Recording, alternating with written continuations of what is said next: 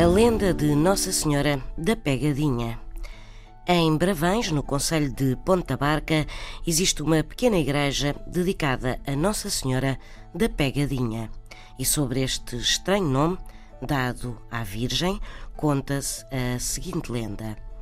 Há muitos anos andavam três irmãos pastores a pastorear o gado quando lhes apareceu Nossa Senhora. Vendo-os muito andrajosos e, sabendo-os com fome, a Virgem apiadou-se deles. Disse-lhes que regressassem naquele instante a casa e procurassem pão. Os pastores sabiam que não havia pão em casa, mas ainda assim obedeceram à santa. Voltaram para casa e, mal abriram a porta, viram um grande pão em cima da mesa.